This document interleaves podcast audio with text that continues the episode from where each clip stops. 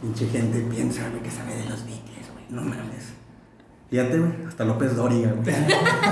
Lorete Mola, güey. Broso, güey. Nos la tenemos pendejos, güey. Nos la pelan, güey. Nadie, nadie ve esos putos, güey. Nadie ve esos putos No. hasta que nos contrate emperador, güey. Nadie ve a esos putos. ¿Verdad que no? No, pues no, no, no te estoy diciendo nada. Fíjate.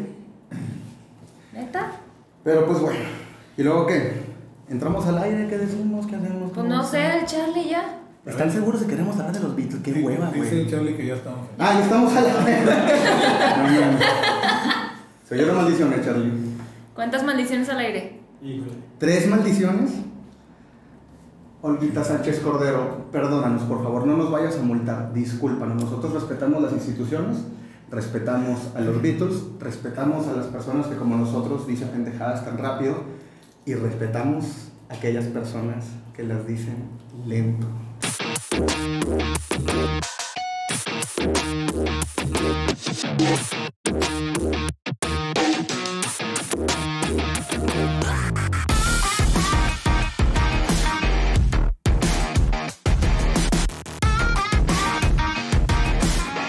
Pero nosotros afortunadamente tenemos nuestro propio show. Bienvenidos, banda. Estamos hoy engalanados, empoderadas, empedorradas porque Eterias. y etéreas porque les vamos a platicar un tema que no les imaginan. Nadie más habla de esto. Con este tema hemos descubierto nosotros un hilo negro, ¿eh? Vamos a platicarles de los Beatles de carne y hueso. Para no, caer en lugares comunes, ¿eh? Pero pues ni íbamos a hablar de eso. Yo nomás estaba criticando tus gustos de niño de secundaria, de morro básico, Starter Pack. Me tuve que poner esta camisa. Para que no te criticara la de Para los ya no venir a las juntas con las playeras de los Beatles y todo eso. Pero pues bueno. Beatles, ¿qué chingados podemos decir de esos güeyes? Ilústranos. Es caer en un lugar común, me parece a mí. Me parece a mí que hablar de los Beatles es caer en, en un lugar común porque, pues, ¿qué, qué no se ha dicho de ellos? ¿Qué, ¿Qué cosas no se ha dicho? ¿Qué rol nos ha puesto de verdad? ¿Se habrán puesto todas las rolas? Yo creo que invariablemente nos vamos a lugares comunes con eso y me parece que va a haber mucha gente que van a decir que son sobrevalorados, que son infravalorados, pero pues, no sé. Hay que buscar el justo medio, al menos. Cuando menos yo no, yo no pasé cuatro años en el Sargento Pimienta, yo no, yo no sé nada. Un saludo, un ¿Quieres, saludo. ¿quieres platicarnos algo? Escuchando las Este, mismas canciones. Escuchando las mismas canciones. Sí. Nadie los escucha. Nadie, ya pues vamos a, No, no, no se crean, no se crean, ¿eh? vamos a, a Es, ponernos. es show, es show. Les diría que vamos a ponernos serios, pero eso la verdad es que no va a ocurrir. No se puede. Aquí, aquí el caso es ¿por qué? ¿Por qué vamos a platicar de estos cuatro? Estos cuatro de Liverpool. Los Fab Four. Los Fab Four, ¿te refieres a Johnny, a Polly, ¿Acaso? a Ringis? A Georgie. A Georgie. Hola, Georgie. Hola, Georgie. Por eso, la música. Bueno, miren. A ver. Beatles, rock and roll o no rock and roll, pues bueno, un tema de, de opiniones bien divididas, un tema, un tema de opiniones encontradas y un tema del que se dicen las mismas 10 cosas todo el tiempo. Y las demás andan, andan fluctuando por ahí. Vamos a ver si logramos pescar por ahí algo entre revuelto, ¿no? Hay quienes dicen que inventaron el metal, compadre. ¿Cómo ves? Hay quienes dicen que inventaron todo. Hay quienes Ah, sí. dicen que inventaron el gangsta rap, güey. No nada más, no, ¿cuál Dr. Dre, güey? ¿Cuál DC, güey? No, no, no. O sea, también son unos pendejos esos güeyes. Nadie los escucha, Tampoco neta. nadie los escucha, güey. No, fue Paul McCartney. Se dicen, se dicen muchas cosas, que invitaron el reggae, que si los escuchas se te quita lo pendejo y no sé qué tantas cosas. No lo creo. No, yo tampoco. Mira que, habemos quienes los hemos escuchado en No, no, repetidas llevo ocasiones. 30 años Y y no. no, y no ha funcionado. Oye, pero no, también se dice que inventaron lo de los sombreros de hombre con perfume de mujer y. Y una cebolla flotando, Una ¿no? cereza, una, Una cereza, cereza, flotando. Cereza flotando, sí. Sí, también inventaron eso, de Todo. paso. Ay, Yoko.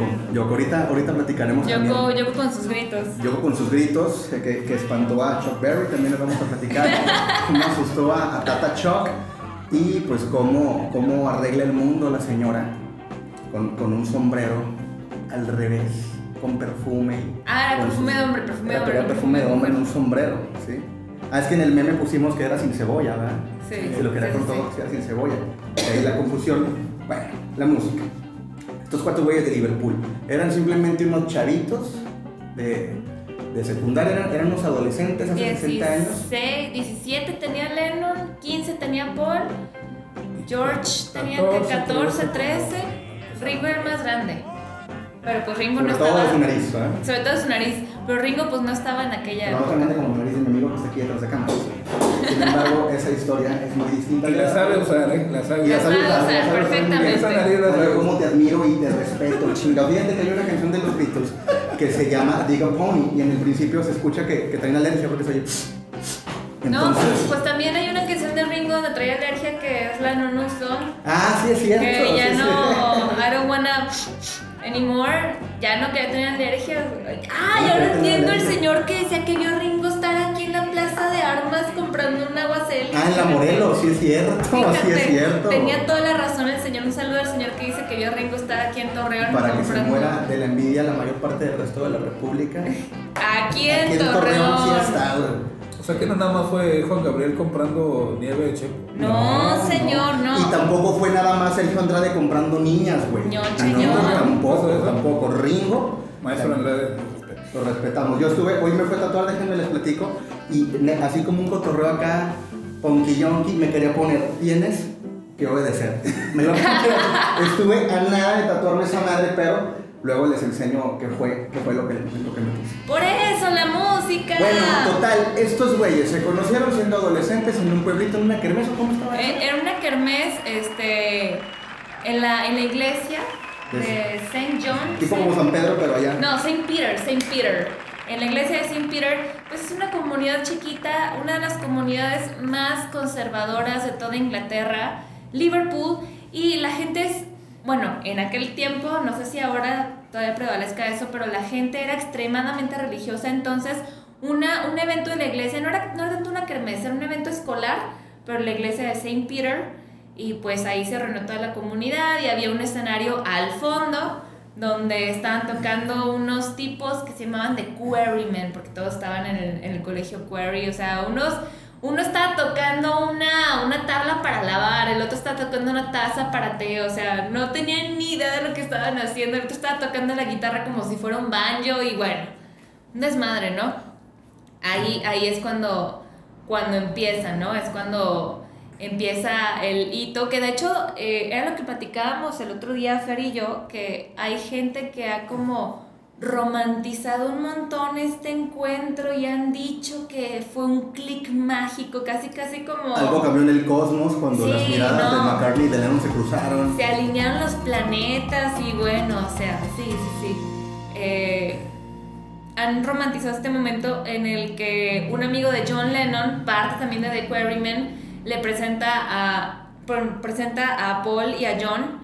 Y hay un montón de versiones, de hecho, en Nowhere Boy, la versión que se maneja es que Paul le afinó la guitarra a, a John y que John así como en su en su pose acá de sangrón y todo, pero la verdad es que, miren, si nos vamos en honor a la verdad, Eran unos niños. eran unos chavitos, o sea, y dicen que se pusieron a tocar y que surgió algo mágico, no sé qué.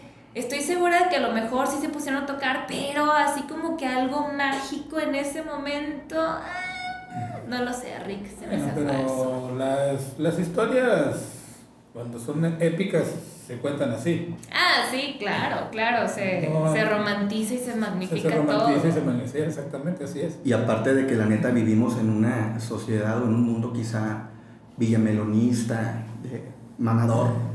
Entonces, pues hay mucha banda que se queda con la portada de las cosas, ¿no? Hay, hay la banda que, que ven los Beatles únicamente a los que se ponen las guitarras hasta acá, con sus pinches peinados que hoy son ridículos, vestidos Súper de traje, ridículos. como unos ñoños. Hay algunos que se dicen rockeros radicales. Esto pasa mucho con el sector de los metaleros. A mí también me encanta el metal, pero me vale verga si se emputan. Son muy cerrados la mayoría de las veces. Los, la, la, la banda que dice, pues yo nada más oigo metal, ¿no? Y dicen, bueno, pues los Beatles que ni siquiera el rock, ¿no? Y gente que igual escucha otras variantes del rock, muchos de ellos también se mantienen como que no, pues es que realmente esto no es un rock tan guitarrero, no es algo tanto de riffs. ¿Y por qué? Pues porque piensan que nada más es I Wanna Hold Your Hand, piensan que nada más es She Loves You, etcétera, ¿no? Twist and shout. Exactamente, entonces hay, hay muchas más cosas, hay muchos más temas, pero es cierto, es cierto también que existió una parte pues, ñoñística, ¿no? Alrededor de ellos, existe una parte esta de niños bonitos y sí existió una parte que revistió todo el concepto del pop, ¿no? En, tanto en la imagen como, como de, de forma mediática también, la, la, aparición constante en los medios que ahorita nos vas a ahorita un poquito a eso, bueno, no, no, un poquito, un chingo, porque yo estaba ahí cuando se te ocurrió, entonces, o sea, hay, hay muchísimas cosas, pero pues bueno, también hay, hay muchas cosas para decir en un sentido estrictamente musical, ¿no? ¿Qué tal, qué tal que tan bien tocaban? ¿Qué tan variadas realmente eran sus rolas, no? A lo mejor, pues la neta, no inventaron el hardcore punk, como, como dicen luego los radicales, ¿no? No, no, no llegaron a ciertos puntos, pero sí abarcaron otros tantos y hubo una diferencia, ¿no? Hemos hablado aquí en otros podcasts de ciertas bandas uh -huh que de cualquier forma marcan un antes y algún después, ya sea por alguna cuestión de sonido, ya sea por alguna combinación de sonidos, ¿sí? Por lo que haya sido, marcan un, un antes y un después. Un antes y un después, pues bueno, hay, lo primero que a mí me gustaría decir, ya entrando directamente en materia, pues ellos pertenecieron quizá a cuando menos una de las primeras camadas del rock. Fíjense, les quiero platicar una anécdota. A ver, échale. Hace, hace algunos años mi, mi sobrino predilecto, Raúl Antuna, que lo amo, que le mando un abrazo y un beso, él es 12 años menor que yo, él tendría 13, yo tendría este, pues 25, una cosa así. 40, ¿no? 40, no, todavía no, y este, cada vez me falta menos, pero el caso es que llega en una Navidad o Año Nuevo, no sé qué chingado, yo me encerré pues, por el rosario, porque ya se contagia. Entonces llega, llega a mi cuarto y me dice, tío, ¿a qué huele? Ya le tuve que explicar, son inciensos y la chingada, pero pues pásale, güey, no pasa nada, lo vas, lo vas a terminar haciendo. Me dijo, mira que lo veo en tus ojos. Entra, me dice, oye tío, ¿te, ¿estás escuchando música? Si yo te quiero hacer una pregunta, porque ya le, lo empezábamos a inculcar este tipo de cotorreo, ¿no? Dice, oye, pues yo tengo la duda, ¿qué es el rock and roll, tío? Así en su inocencia, pueril. Ah, me, me, nunca como, lo hubiera preguntado, como, mijo. Como, como, el principito. Dice, oye, ¿qué es el rock and roll? Le dije, mira, déjate dibujo una flor y déjate dibujo un sombrero. Le dije, mira, te lo, te lo explico con, con una gráfica, no, perdón, ese es Anaya. Sí, no, y al revés, ¿no? Le dije, mira, déjame te lo explico con una canción, hijo. Simón. Entonces, yo le, yo le puse dos, una, una misma rola en dos versiones. Le puse primero Rock and Roll Music, versión de Chuck Berry, 1956.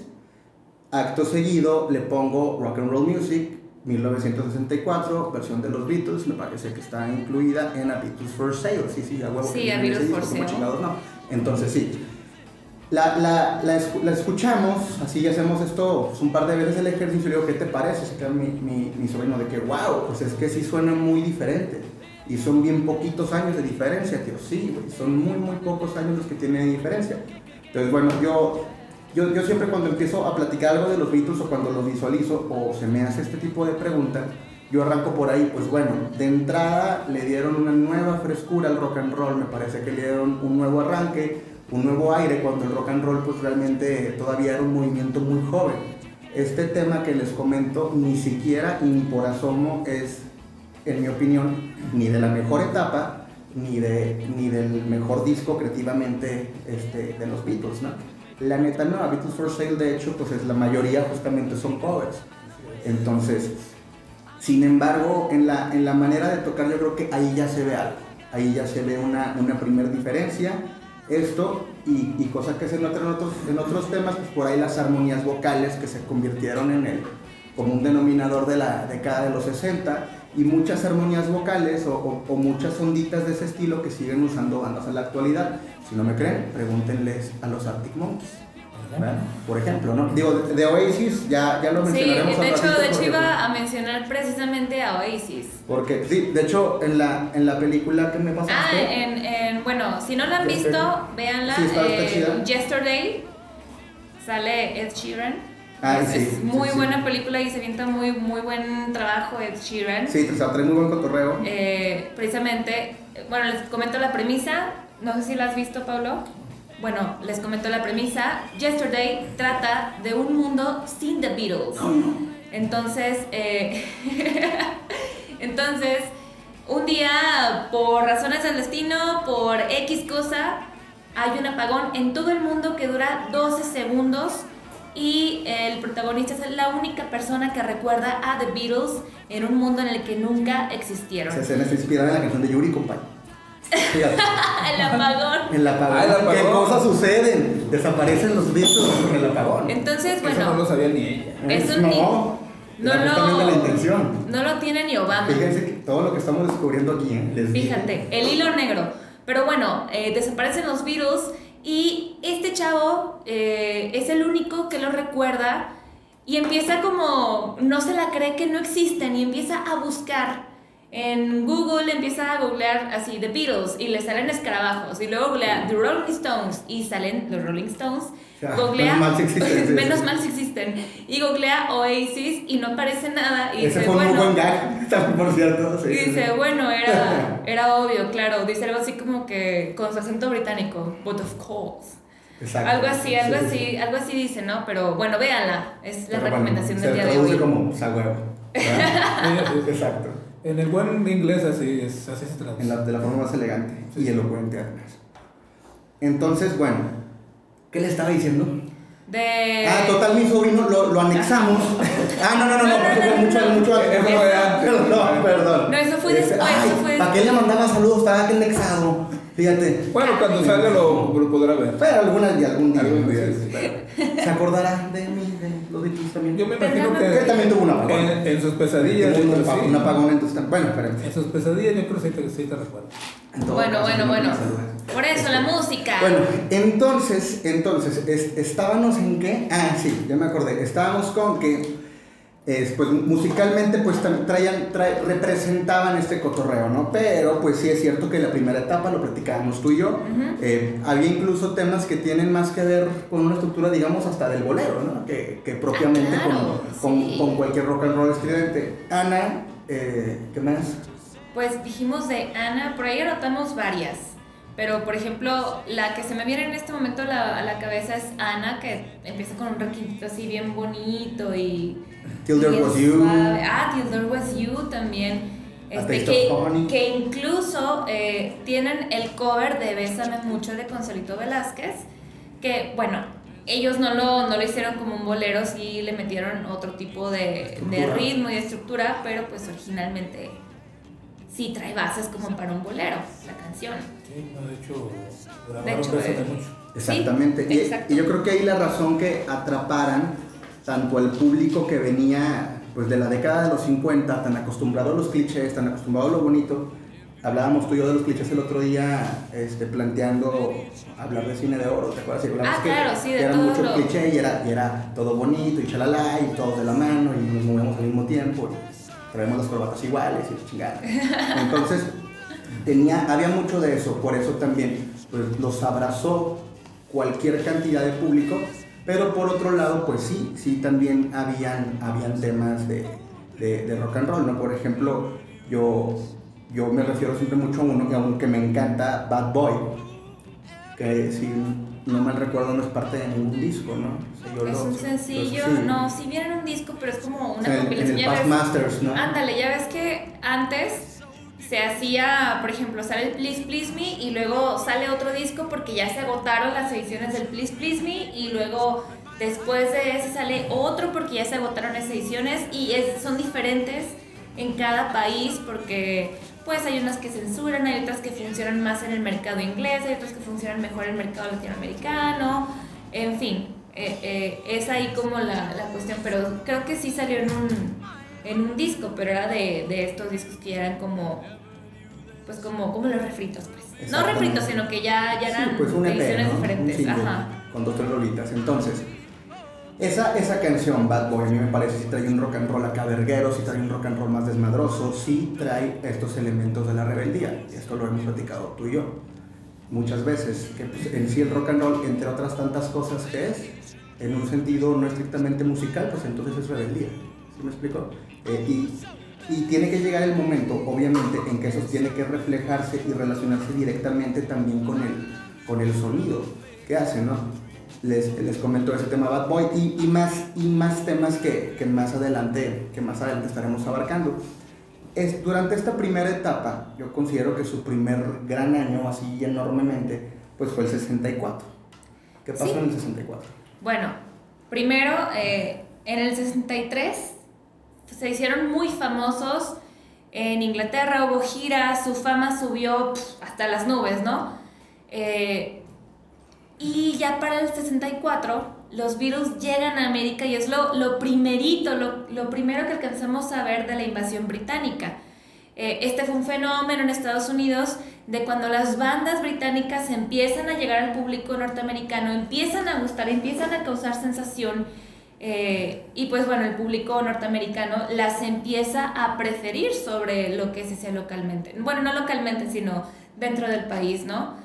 Este, en 1964 llegan a América, se presentan con Ed Sullivan, hay conciertos, hay lleno de estadios, son las imágenes estas de los virus bajándose del avión y todas las muchachas así ¡ah!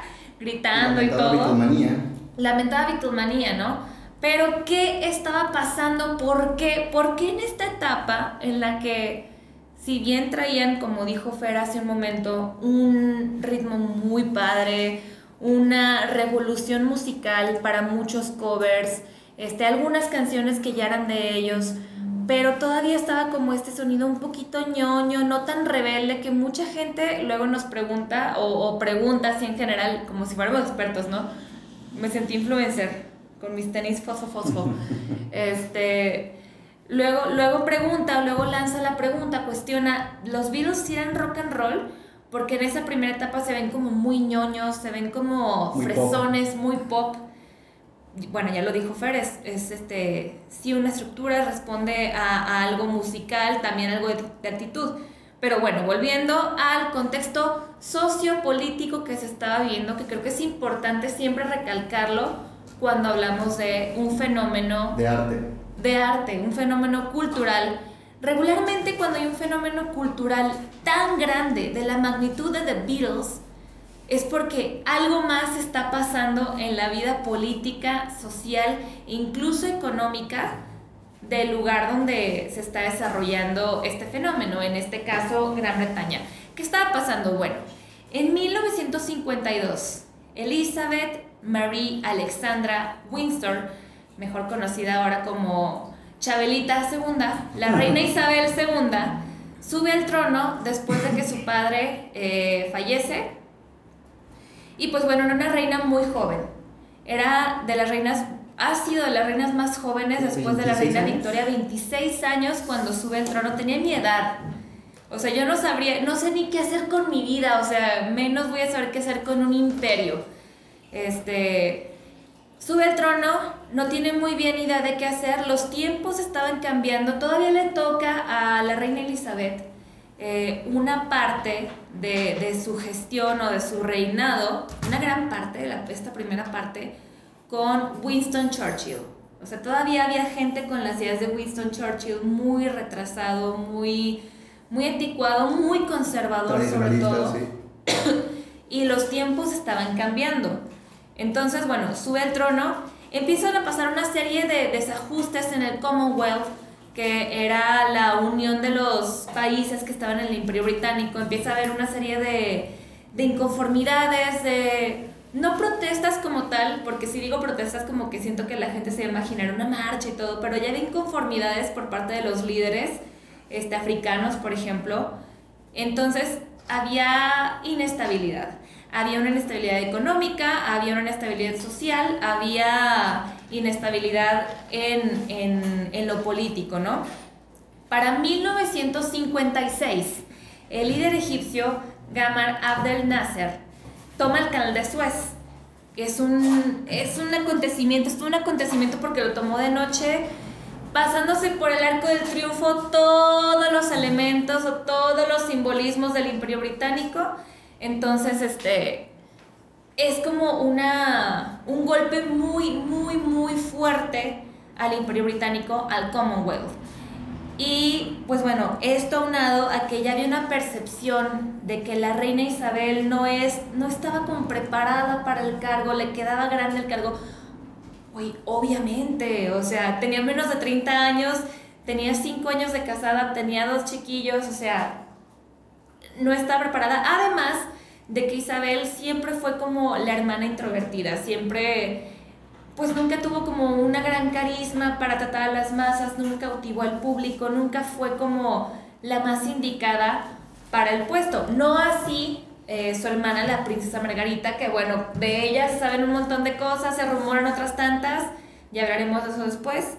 Entonces, bueno, se toma el canal de Suez, se hace un desmadre en el Commonwealth, entra en crisis el Imperio Británico, entra en crisis todo. Para este entonces ya estaba de primer ministro eh, el señor Sir Anthony. Anthony, Anthony, Anthony. Anthony Kiddis. No, Anthony Anthony, Kiddis. No. Lo anoté por aquí. Hawkins, tampoco. No, no, no, Anthony no, no. Hopkins, ¿no?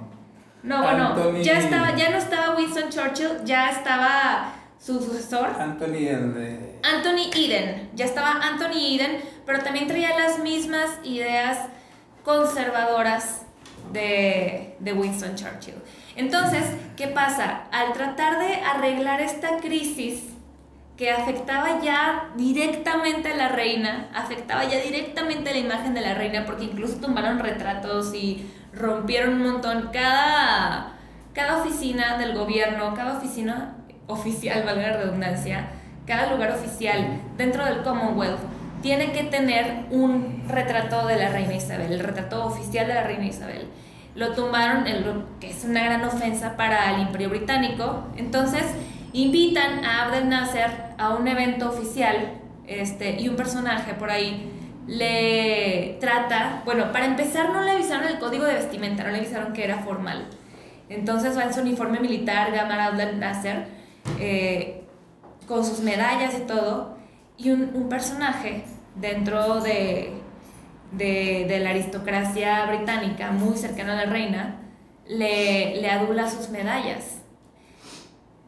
Abdel Nasser se siente ofendido, puesto que él conoce quién es este personaje y le dice, no creo que yo no sé quién es usted y que tiene hasta más medallas que yo.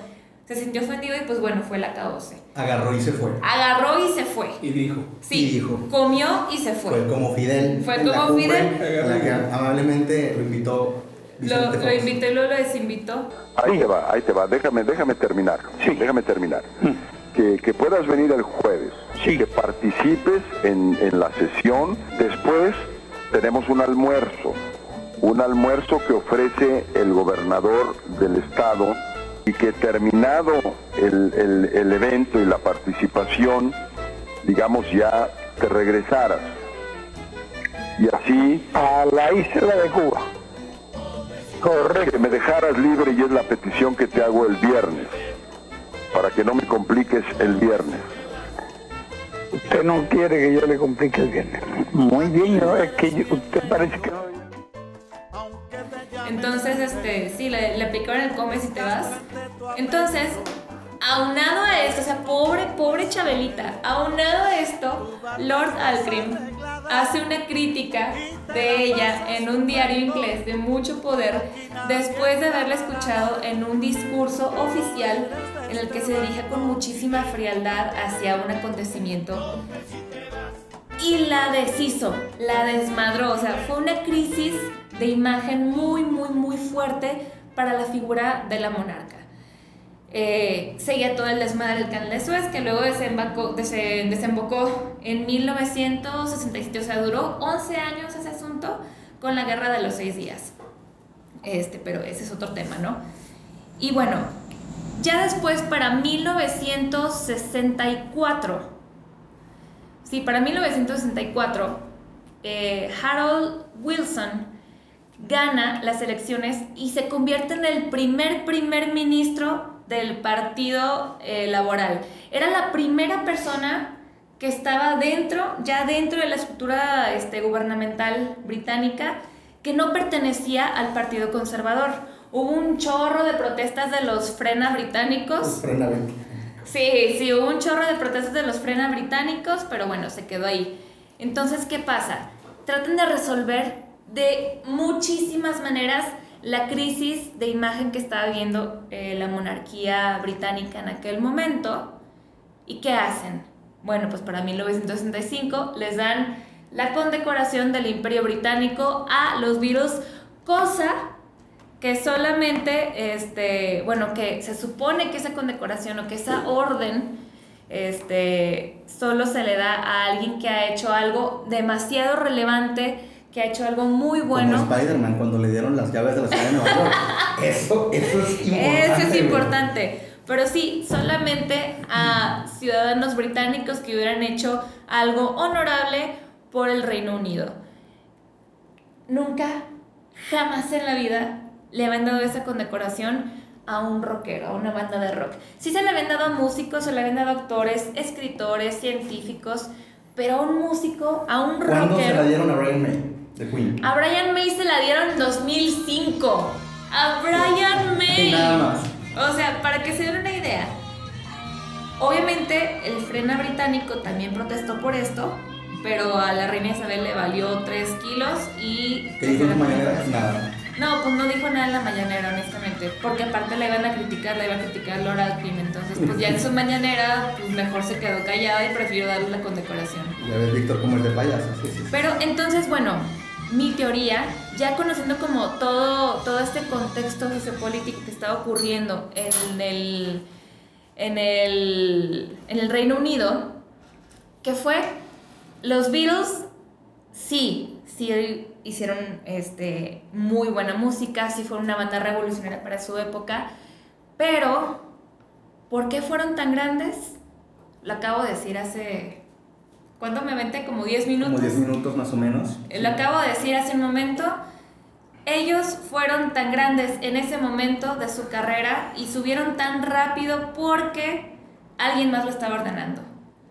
Como dijo un youtuber por ahí, sus majestades apuntaron el dedo y alguien más estaba ordenando que los virus fueran mucho más grandes. Es mi teoría, es lo que yo pienso conociendo el contexto sociopolítico que vivía Gran Bretaña en aquel momento.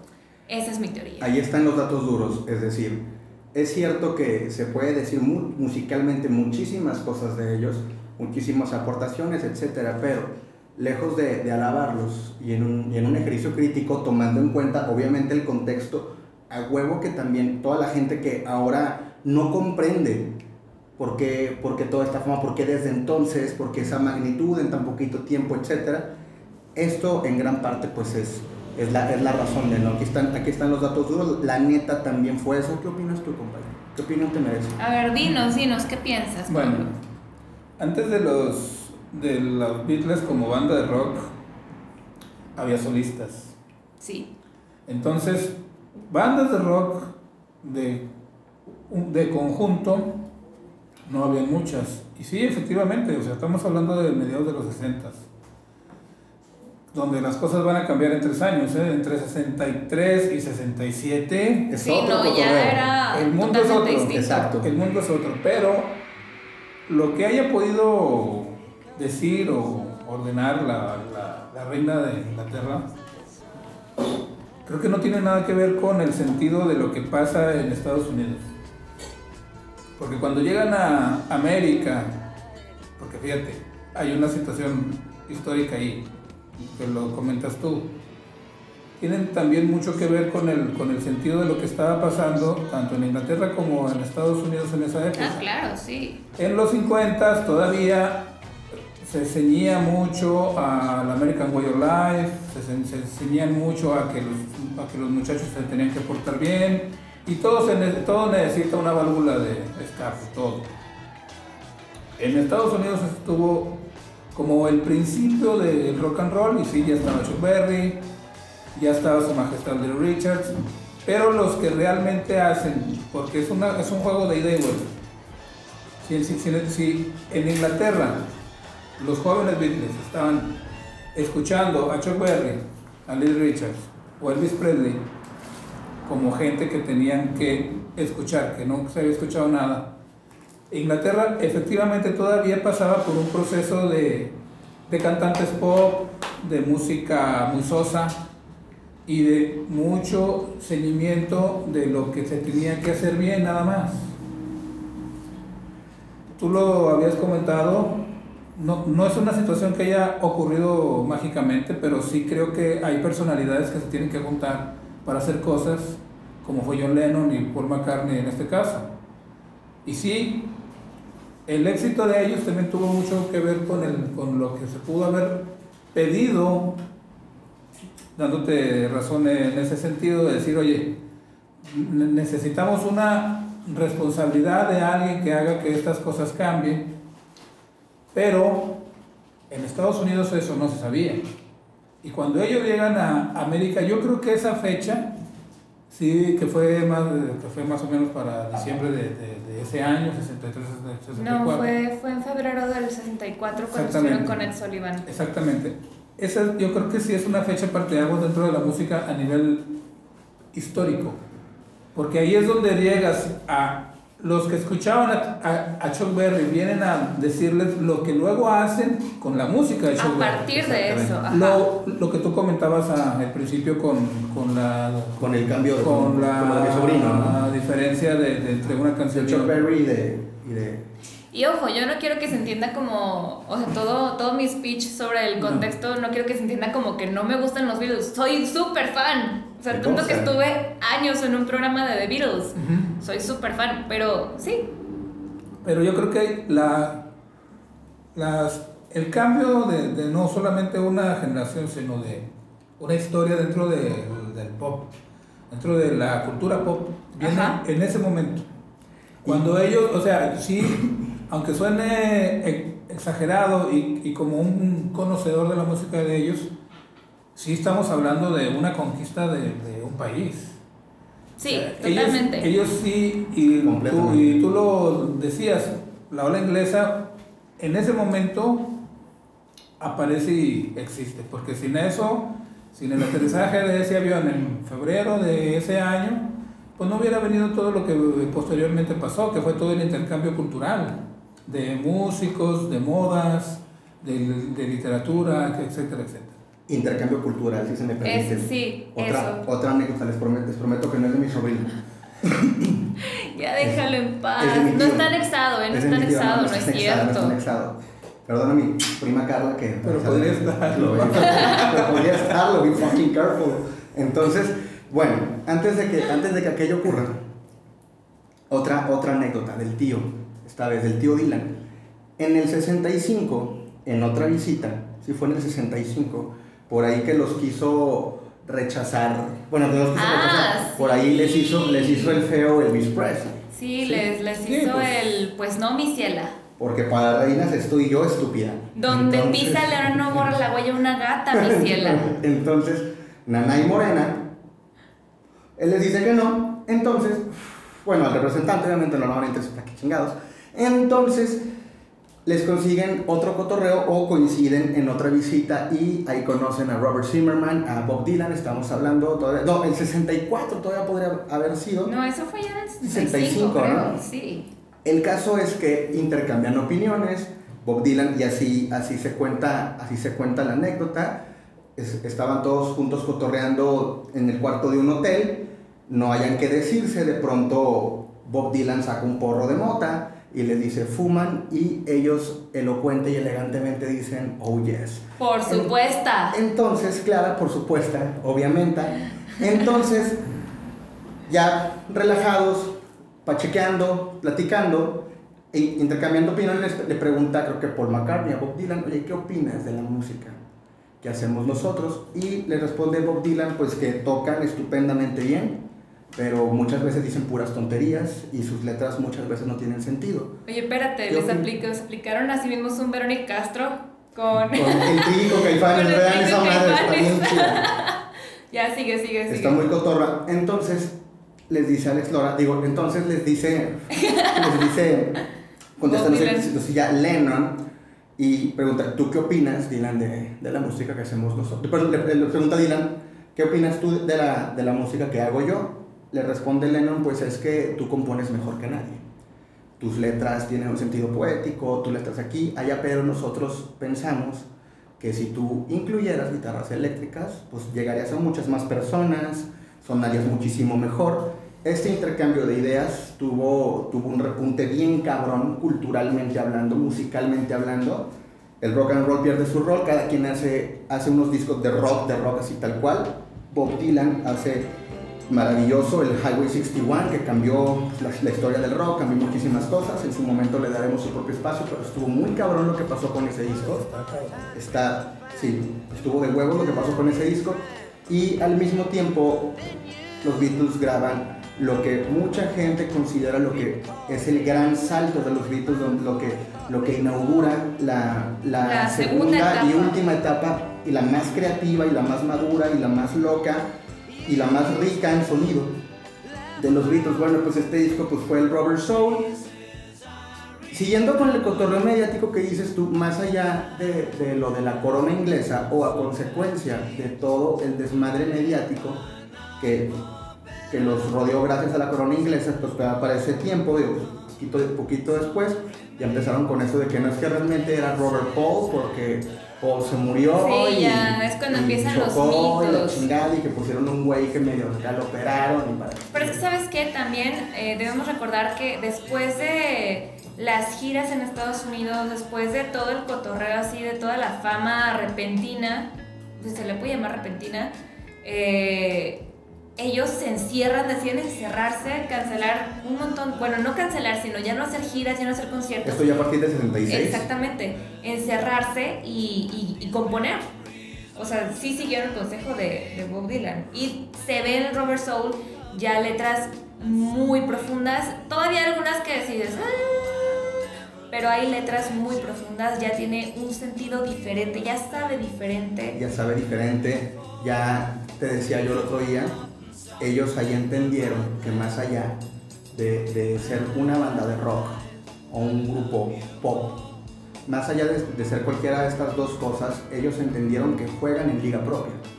Esa es la verdad. Ellos entendieron que más allá de eso, su chamba era hacer buena música, era experimentar, era hacer música variada, era crear vanguardia, lo siento mucho. En aquel momento Ujú. ya lo estaban haciendo. The Rubber Soul, sí lo digo con todos los huevos del mundo, ya, ya, fue, ya fue un disco de vanguardia, ya fue algo sin temor a, a la experimentación de sonidos y gracias al dato que dices tú, que a mí me platicó Paulo, que fue también en parte pinche griterío y pinches bocinitas así. ¿verdad? Sí. Nosotros No los con bocinas más grandes ahorita, pero, pero, o sea, ya no se oía ni madre.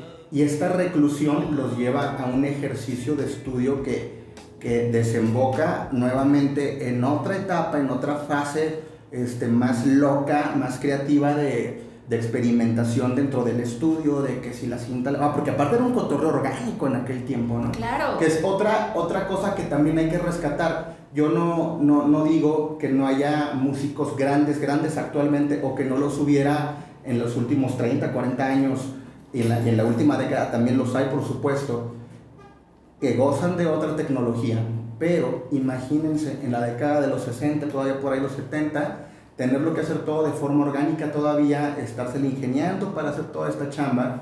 Entonces esto se convertía en una superproducción. Todavía se grababan, no nada más ellos, la mayor parte de las bandas existía, es- existía esta tradición de grabar hasta dos discos al año, ¿no?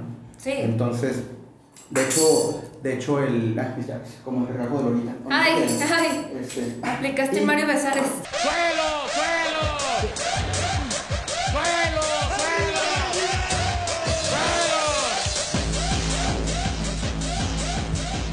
¡Suelo! Fíjate que qué curioso es y cómo es la gente de que busca la manera de fregar. Ese es un número telefónico.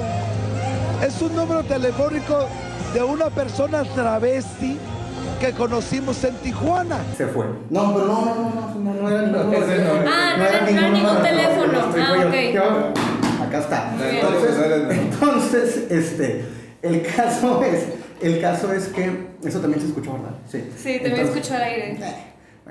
Eh, Entonces, A ver si no nos obligan a bajar el video de YouTube Sí, como a no, leyendas no, legendarias. No, Olguita, no, perdón, Olguita, perdónanos, Olguita. Nosotros estamos de parte de la cuarta, te lo juro. Entonces, el caso, el caso es que. Ah, eres traidora a la patria. No, ¿Eres no, no, a la no. patria? Entonces, bueno, más nos vale a todos. Jail AMLO. Entonces, pues bien, ya eh, digo, este, este disco pues trae temas bien cabrones, Noreen Wood, trae qué otro. Bueno, abre con Sí, Drive My Car. Drive My Car, que ya es un que tema muy- que es un ah, tema bellísimo. Girl, sí. Por ejemplo, por ahí Girl es, es un tema que sí nos remite un poquito más a la, a la primera etapa. Oye, perdón, de me preguntaste y me fui como que... Todavía, Girl, sí, sí, sí. Sí, Girl, Girl es muy bueno. todavía, todavía en Robert Soul están de gira, ¿eh? Ujú. Sí, todavía en Robert Soulstone. 1965 fue Hard Day's, fue Help, Hard Day's Night, este Robert Soul. De hecho fue ahí donde ellos deciden dejar de hacer giras por los, por lo que les pasó en Japón y lo que les pasó en Filipinas, donde les fue de la chingada con, con la gente de ahí. Ahí es donde dicen, ¿sabes qué? Nos quedamos en el estudio y de ahí viene Hasta por un pedo de integridad física. esa cosa tan maravillosa que fue Revolver. Revolver. Ah, Revolver, es Re un fucking gran Volver. Que para mí yo creo sí significa no, no solamente un brinco, sino un salto cuántico. Estamos hablando ya Sí. de música Sí. que no se había escuchado nunca. No, y aparte estamos hablando de música que sí, que no se había escuchado nunca. Y sobre todo, yo insisto mucho con el tema de las letras, sobre todo de letras ya más críticas, ya más pensadas, de letras que sin duda, sí, la música es muy catchy y todo es muy buena en la música y como dice Fer, tienen elementos que... Porque esos güeyes grababan este, hasta con guantes así de los de, los de una marca de, cosas para no, pues, limpieza pues, y... pues, imagínate que grabas y el sonido lo, lo escuchabas en vivo. Entonces cuando tú querías cortar una canción y meterle un pedazo de una grabación al, Ah, al- sí. al revés, tenías que saber exactamente dónde parar. Sí, tenías que marcar las Porque no había una digitalización como ahorita que dices, mira, en el segundo tal, para. Sí, no, no, era no, de escuchar, parar, Estar- grabar, Exacto. cortar, poner y volver a grabar. Sí, era una, Era una super friega.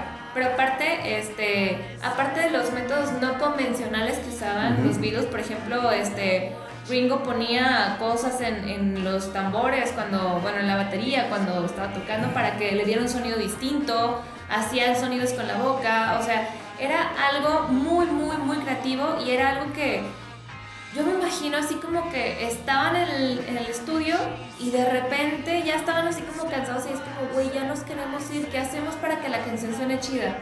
Ay, a ver, ponte ahí a decir algo. Y se quedaba, porque sonaba genial. Se quedaba, porque aparte no eran ningunos improvisados, sabían lo que estaban haciendo. Desde luego. Bueno, ahí está ahí mi No, comentario. no, no, no pudo haber sido producto de alguna, de alguna improvisación, así No, tal cual. No, nada. Re- Revolver, además, es un disco que sí, también he de decirlo, estamos hablando mucho de rock and roll, de los riffs, de, de rolas que son en rock. Bueno, Revolver tiene muchos temas así, ¿no? Tiene I Get Better Can Sing, tiene Es muy buena. Taxman. Taxman, chingona. que Taxman me Es- encanta. Es, la que abre, de hecho. Sí, de hecho es la Este, primera. She Said también trae, Sí, sí, trae unos riffs maravillosos. Por ahí Glass Onion, que es acá No, como un rock más. más Glass. Onion- no, es, es Glass el White Album. viene- Es el White Album, sí, cierto. El. Ajá. Se viene el White Album. Pero sí, ya estamos hablando de un disco que ahí sí ya lo considero como. Bueno, yo siempre que hablo de los Beatles hablo de libros de discos de texto. Discos de texto. Porque es Sí. cuando los que escuchan eso se ponen a estudiarlo. Todavía en ese tiempo tenían la, la gente el tiempo de poner el lado A del disco, se sentaba, escuchaba, entendía, luego le ponía el lado B y hacía la- el mismo Ejercicio. Ejercicio, claro. ejercicio. Luego decía, ¿de ahí qué puedo sacar yo? Yo que soy David Bowie, por ejemplo.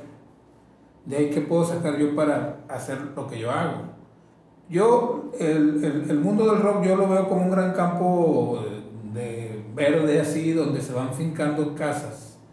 Y los Beatles fincaron un edificio tan grande que de ahí tomaron muchos. Ya luego se hicieron otras casas más chiquitas y ahorita ya no hay campo. Pero el, ahora sí que el barrio es el barrio donde las casas más grandes son los Beatles, son los Rolling Stones. Exacto. Ujú, claro. y, y- y- y las avenidas y todas esas calles chicas son de los grupos que se van conectando. Pero si estamos hablando de los Beatles de, de carne y hueso como tales, tenemos que decir que el, para el tiempo que ellos vivieron, sí, sí, sí consideramos que siempre estaban un paso, Un paso adelante. adelante de O todos varios. los demás. Sí, o Siempre, varios, siempre, exactamente.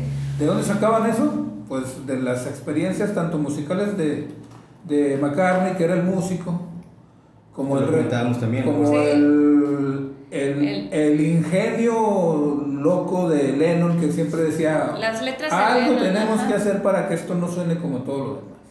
Sí, pero también, bueno, siento que sí estoy de acuerdo con, con esta parte de que McCartney era el- la música y Lennon las letras, pero se me hace un poquito injusto con Harrison y con Ringo porque pues no estaban ahí de Oquis. También ellos contribuyeron, también Harrison claro. fue un gran, gran, gran letrista. Sí, pero Harrison tardó un poquito más de que Sí. le dieran chance. O sea, Ándale. a la última etapa es donde le dan chance a Harrison Sí, de... de- verdaderamente decir, bueno, ¿y qué traes tú, no? Sí, que inclusive Ya hasta está el Ringo... buen álbum, ahorita vamos a hablar mucho de que el hasta, hasta a Ringo le dieron chance ya este en el- por ejemplo en el Navy Road Sí, el Octopus Garden, por ejemplo. eh, que es magnífica esa Sí, sí, canción sí. es de mis favoritas decirle, bueno, ¿qué quieres, quieres cantar? Porque nomás estás así viéndonos grabar, ¿no? o por ejemplo creo que los sonidos de Piggies los hacía Ringo no Ah, O sí. sea, Esos marranitos son ricos. No, no, pero, pero de, de todas formas, estamos hablando de que sí fueron la revolución en la música, no, no- nadie lo puede negar, ni, ni, ni los que, ni los que no les gustan, tienen que darse cuenta de que efectivamente siempre estuvieron uno o dos pasos adelante de todos. claro Y, y el rollo de que inventaron cosas, algunas de las cosas incluso fueron hasta por accidente y posteriormente se vieron, ¿eh? O sea, no es de que al, al señor Paul McCartney algún día se le haya ocurrido decir, yo quiero, escuchar, yo quiero hacer un riff de, de heavy metal y haya hecho Helter Skelter. No, más, más bien fue de decir, hay algo que no hemos hecho. ¿Y qué no, ¿Y qué no hemos hecho? Pues una canción pesada, ¿no? tenía la actitud de Saúl Hernández de ponerse a a descubrir las cosas por sí mismo nada más Casi, casi, pero tampoco hay que... Ok, ok. No, no hay que comparar, no. Tampoco hay que. Saúl, Paul. Sí, sí. Siempre Saúl, siempre Saúl. Siempre Saúl, Team Saúl. Saúl. Invitamos a Saúl a que revise canción por canción a ver si Paul McCartney no le ha robado ninguna idea. porque Dicen que sí.